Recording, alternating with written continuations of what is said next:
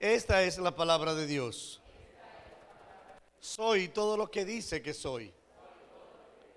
Tengo todo lo que dice que tengo.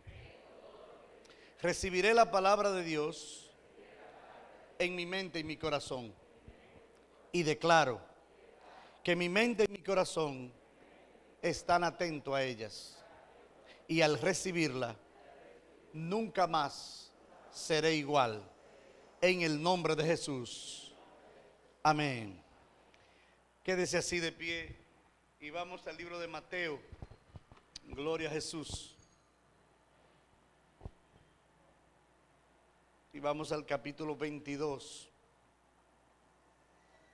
Aleluya. Mateo 22, versículo 1 al versículo 10. Y la palabra leída en nombre de los tres grandes, Padre, Hijo y Espíritu Santo. Nos ponemos todos sobre nuestros pies y reverenciamos.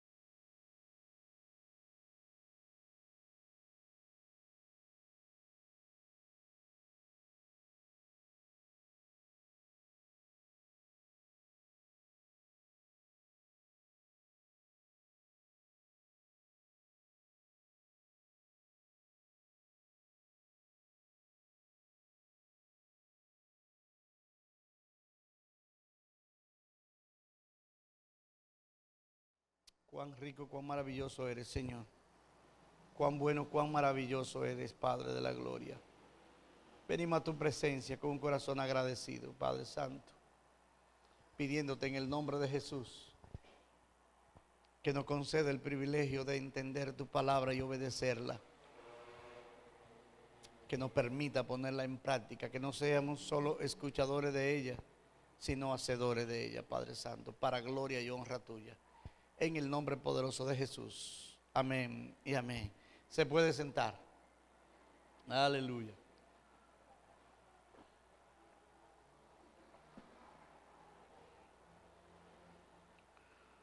Hoy vamos a predicar bajo el título, a esta boda especial, yo iré. La porción de la palabra que ha sido leída nos revela la historia que vivió Dios el Padre al enviar a su Hijo a rescatar a su pueblo. La lectura de hoy hace alusión de manera directa al llamado que recibimos todos los días de parte de Dios para que pertenezcamos a su redil, para que formemos parte de su pueblo. El capítulo 22 del libro de Mateo, de, perdón, sí, el capítulo 22 del Evangelio de Mateo comienza con la tercera parábola que habla de la rebeldía de Israel al no querer aceptar al Mesías y seguirlo. Y esta es la parábola del banquete de la boda. Esta enseñanza está enfocada, está dirigida como a los líderes judíos o como los líderes judíos habían rechazado el llamamiento del Mesías y no quisieron aceptar, no quisieron seguirlo. Y hoy vivimos un paralelo con esa historia de manera tremenda. Es fácil para cualquiera hoy salir y predicar el Evangelio y pregonar la palabra de Dios y ofrecer el mensaje de salvación y gente aún escuchando de lo bueno que ha sido el Señor, de lo grande y de su poder y haciéndole saber de lo que el Señor quiere liberarlo, aún así hay personas que se rehusan a aceptar este compromiso. En el libro de Mateo, capítulo 21, un capítulo antes, versículo del 28 al 32, hay una historia que me gustaría compartir con usted, que yo siento que tiene un paralelismo, no con la lectura pasada, sino con lo que vivimos en este día. Y dice así, Mateo 21, eh, del 28 al 32, dice, parábola de los dos hijos. Pero, ¿qué os parece? Un hombre tenía dos hijos y acercándose al primero, le dijo, hijo, ve hoy a trabajar a mi viña. Y respondiendo, él le dijo, no quiero. Pero después, arrepentido, fue. Acercándose al otro le dijo la misma manera y respondiendo a aquel le dijo, sí señor, voy, mas el tal no fue. ¿Cuál de los dos hizo la voluntad de su padre? Dijeron ellos, el primero. Jesús le dijo, de cierto os digo que los publicanos y las rameras van delante de vosotros al reino de Dios. Porque vimos a vosotros, vino a vosotros Juan el Bautista en camino de justicia y no le creísteis. Pero los publicanos y las rameras le creyeron. Y vosotros, viendo esto, no os arrepentís, pues ¿para qué creerles? Bendito sea el Señor podemos ver, mis amados, que hay una acción de por medio en estos dos muchachos. Hay una acción de un comportamiento de obediencia y hay otro que no obedece. Y hoy día estamos viviendo situaciones parecidas, mis amados. Nosotros predicamos el Evangelio, le pregonamos a la gente, unos dicen que sí y otros y dicen que sí y no van o no vienen, y otros dicen que no cuando se le predica, pero le queda como especie de una sensación en su corazón que eso le motiva y le trae, le trae a los pies de Cristo. Hay un parecido enorme de, esa, de lo que acontece en aquel tiempo con lo que acontece hoy día. Los que reconocen su necesidad vienen a los pies de Cristo y se entregan a Él. Para que Él haga su obra en ellos. Es necesario que nosotros contemos, como decía la pastora, es necesario que nosotros le contemos al mundo las maravillas del Señor, lo que el Señor hace en nuestras vidas todos los días. Yo decía, hasta hace un tiempo, estuve repitiendo una y otra vez, que el Señor me sorprende cuando Él deja de sorprenderme. Porque la grandeza de Dios se manifiesta tantas veces al día que se ha hecho común en las vidas de la gente. Si usted tiene sus ojos abiertos, sus ojos espirituales abiertos, va a ver a Dios hasta en el mover de las hojas. Va a ver la grandeza de Dios en el trinar de los pájaros. Va a ver la grandeza de Dios en la sonrisa de un niño. Va a ver la grandeza de Dios en la caricia de la mano de una madre. En todo momento va a ver la grandeza de Dios. Cuando usted no ve que lo que acontece es por voluntad divina, algo no anda bien en mí. Algo no anda bien. Y cuando no veo eso me sorprende. Digo, Señor, ¿qué está pasando conmigo? ¿En qué me estoy distrayendo?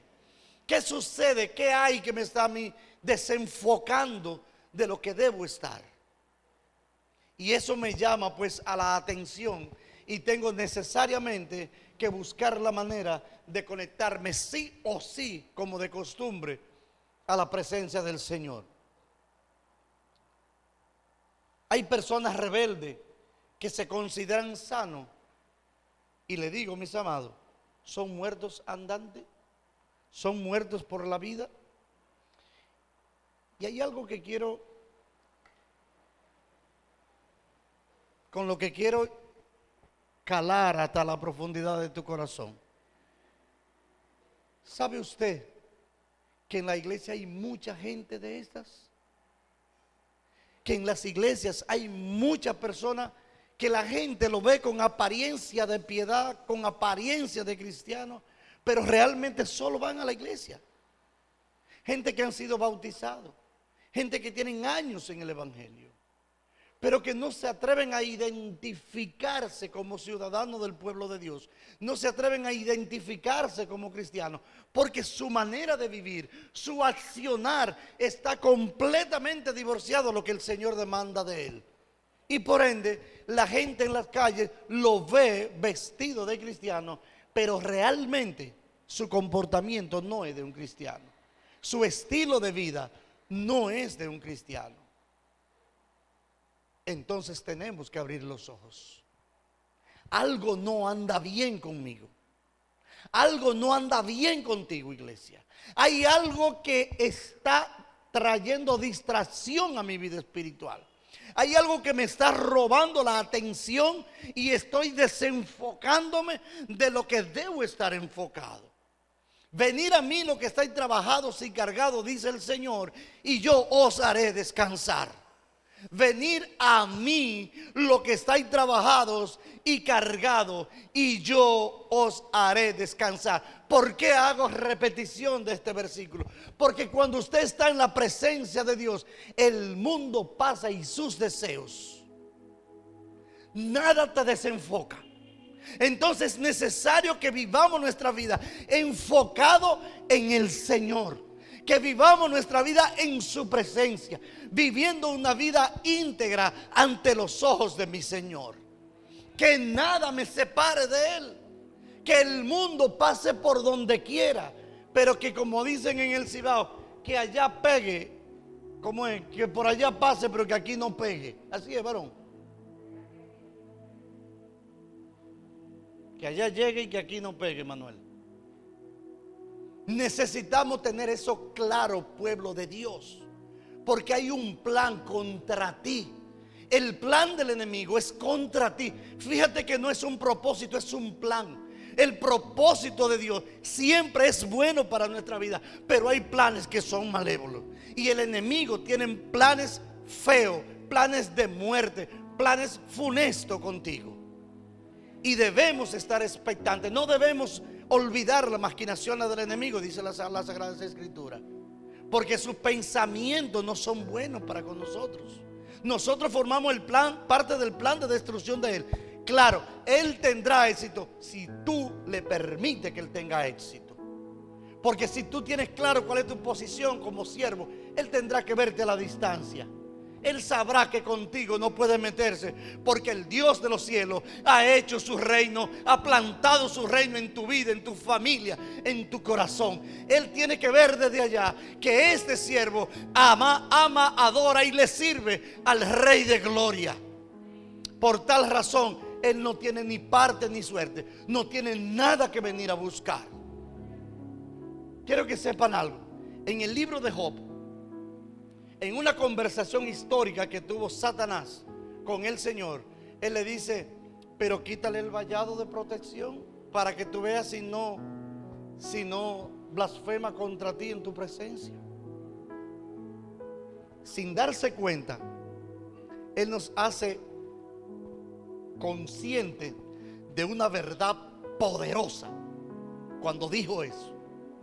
Él nos hizo conscientes de que el Dios de los cielos tiene un vallado de protección en torno a sus hijos. Él hizo, nos hace consciente una vez más de que el Señor Dios Todopoderoso cuida de nosotros, que el Señor está pendiente de nuestras necesidades y que ni Él ni nadie podrá arrebatarnos de la mano del Señor. Bendito sea su nombre, aleluya. Debemos tener claro eso, mis amados.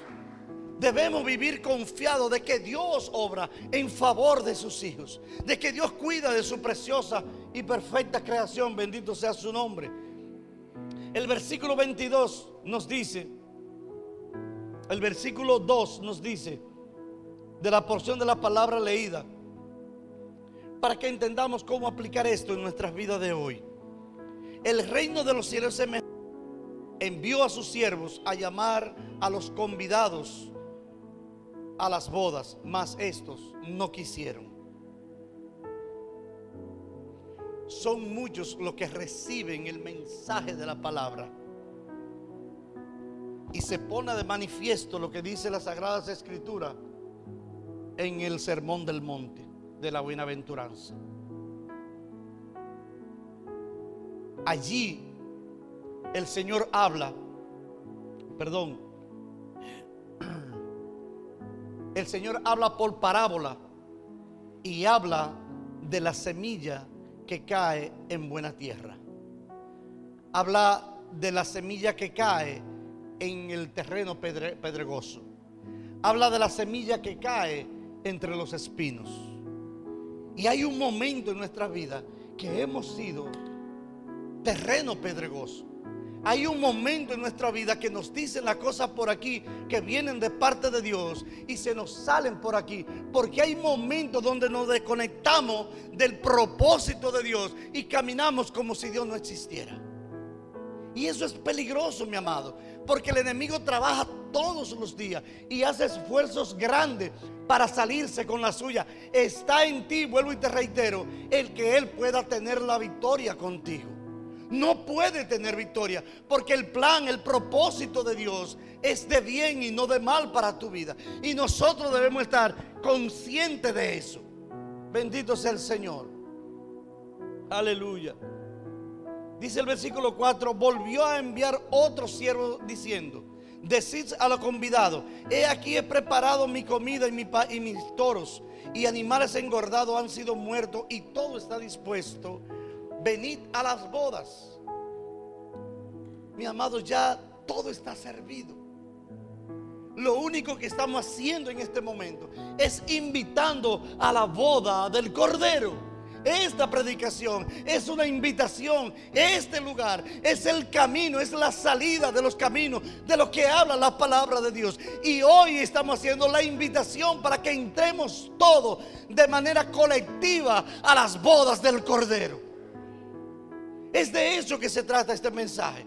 De que todos pongamos atención y obedezcamos la palabra que hemos recibido. Y que podamos formar parte de los invitados especiales de parte de Dios. Bendito sea su nombre.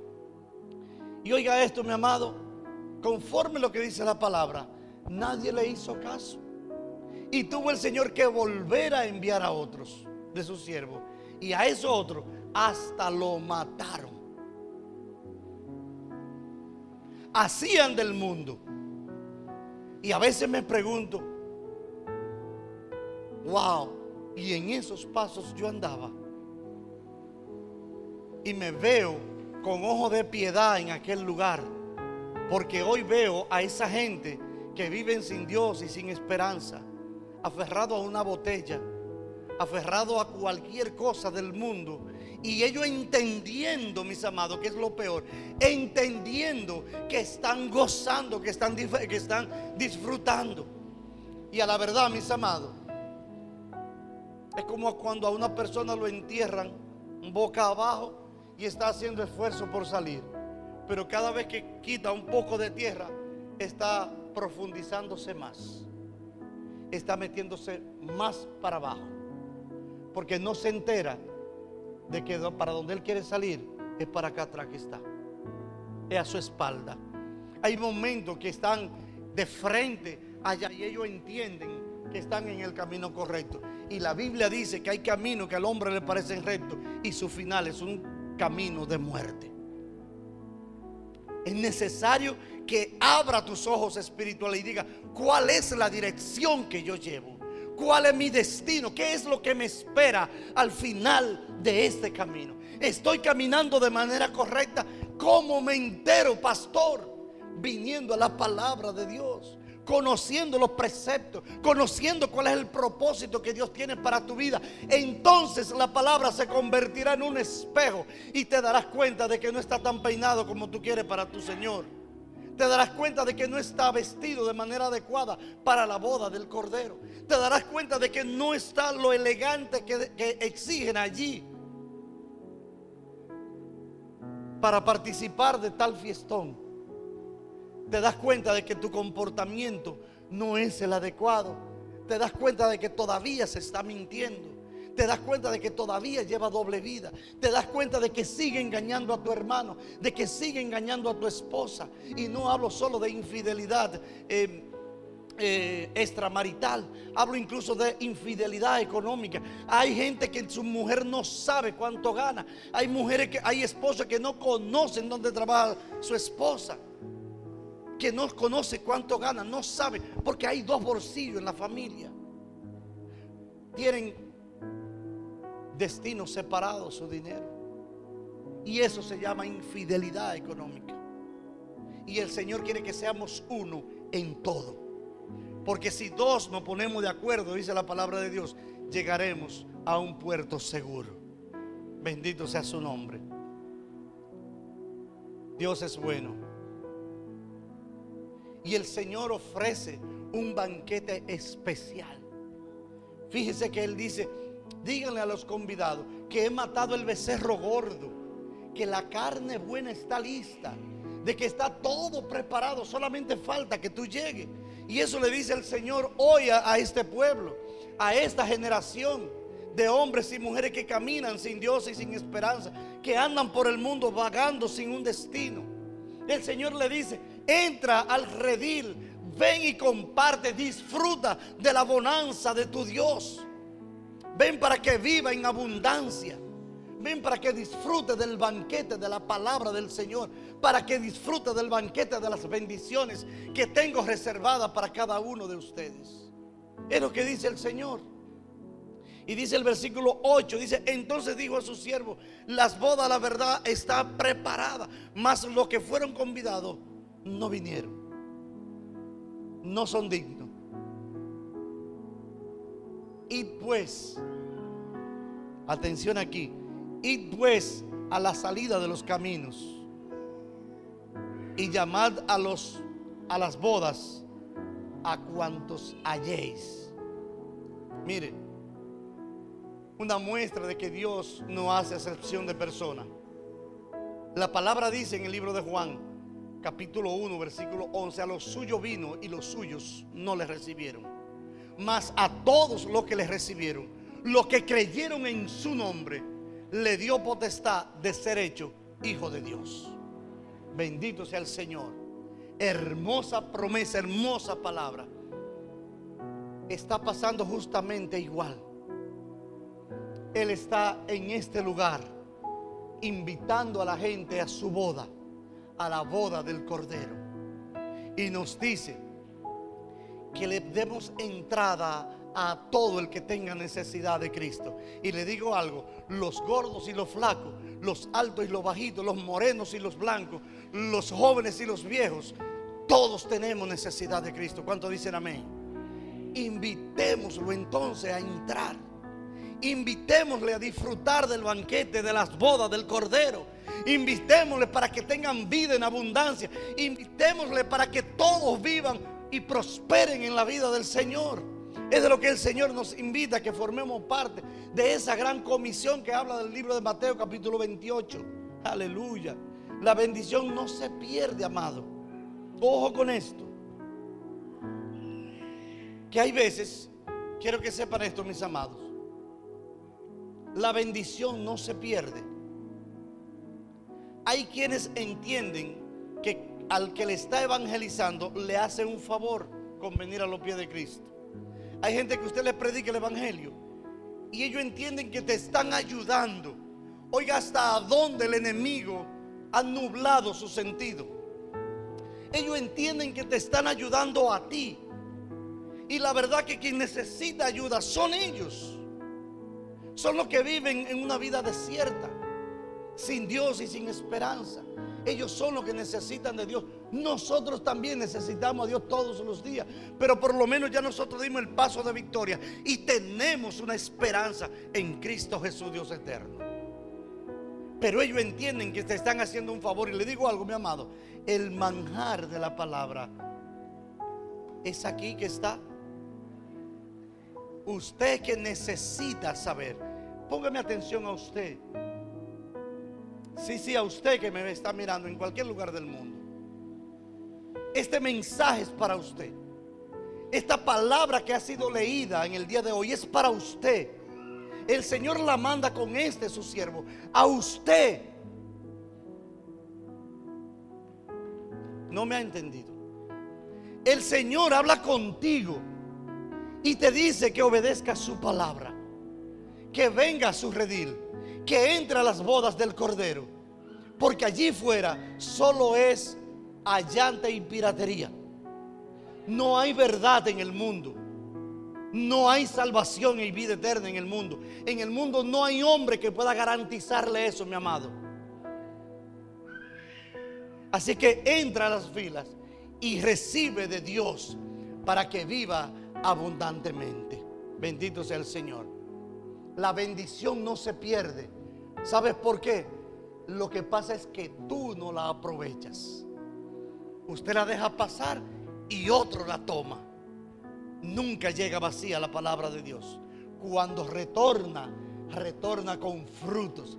Cuando retorna, viene con salvación. Cuando retorna, trae vidas nuevas. Cuando retorna, viene en restauración. Cuando retorna, viene con ella bendición. Cuando retorna, viene palabra de vida, torrente de bendición sobre las vidas de aquellos que la han recibido. Bendito sea el Dios y Padre de nuestro Señor Jesucristo. Aleluya. Y Él dice que vayamos por los caminos. Nos insta a nosotros a que no hagamos acepción de personas. Predícale el Evangelio a todo, a todo el que pueda. Y aquel que creyere y, y aceptare, ese será salvo. Aleluya. Una bendición compartida para todos, para buenos y malos. Que la luz del Evangelio resplandezca en los rostros de las personas al momento de recibirla. Que todos puedan alcanzar salvación y vida eterna. Que ese sea tu propósito. Que todos tengan el gozo de la adoración al Señor. Aleluya. Que todos tengamos el gozo de la salvación. Ese es el propósito de este mensaje, dice el Señor. Que todos podamos acceder al arrepentimiento. ¿Sabes una cosa, amado? ¿Sabes una cosa? El tiempo se acaba. No hay tiempo para perder.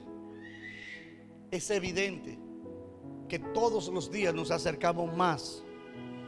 Nos acercamos más al gran día. Yo quiero terminar diciéndote esto. Ya se lo he comentado en otra ocasión. Pero quiero que piense en esto por un momento. ¿Sabes tú dónde irás cuando te vayas de este mundo? ¿Sabes tú cuál es el destino que te espera? Conforme a lo que crees y has pensado en eso, ¿te sentirás cómodo donde tú piensas que estarás? Eso que piensa, quiere que lo compare con lo que dice la palabra de Dios. Y si está de acuerdo con esto, bendito sea su nombre. Si no está de acuerdo con lo que dice aquí, entonces yo te invito a que te preocupes y busque la manera de recibir de Dios, de recibir de Cristo, de recibir su palabra para que en la eternidad te pueda gozar en su presencia. Yo quiero preguntar, ¿alguien quiere aceptar a Cristo como su Dios y Salvador en esta hora? Solo levante su mano y estaré orando por usted. ¿Alguien quiere recibir al Señor en esta hora? ¿Alguien quiere reconciliarse con el Señor? Aleluya. Cristo vive, Cristo viene. Que Dios te bendiga, iglesia. Eterno Dios y Padre nuestro, te doy gracias, Señor. Tus palabras, Señor, han sido leídas. Puesta en los corazones de la gente, Señor. Haz posible que germine esa semilla de bendición en sus corazones y que ellos puedan entregar su vida y su corazón a ti, Padre de la Gloria. Que puedan serte útil en tu obra para gloria y honra tuya, Señor. Gracias por tu presencia en el nombre poderoso de Jesús. Amén y amén.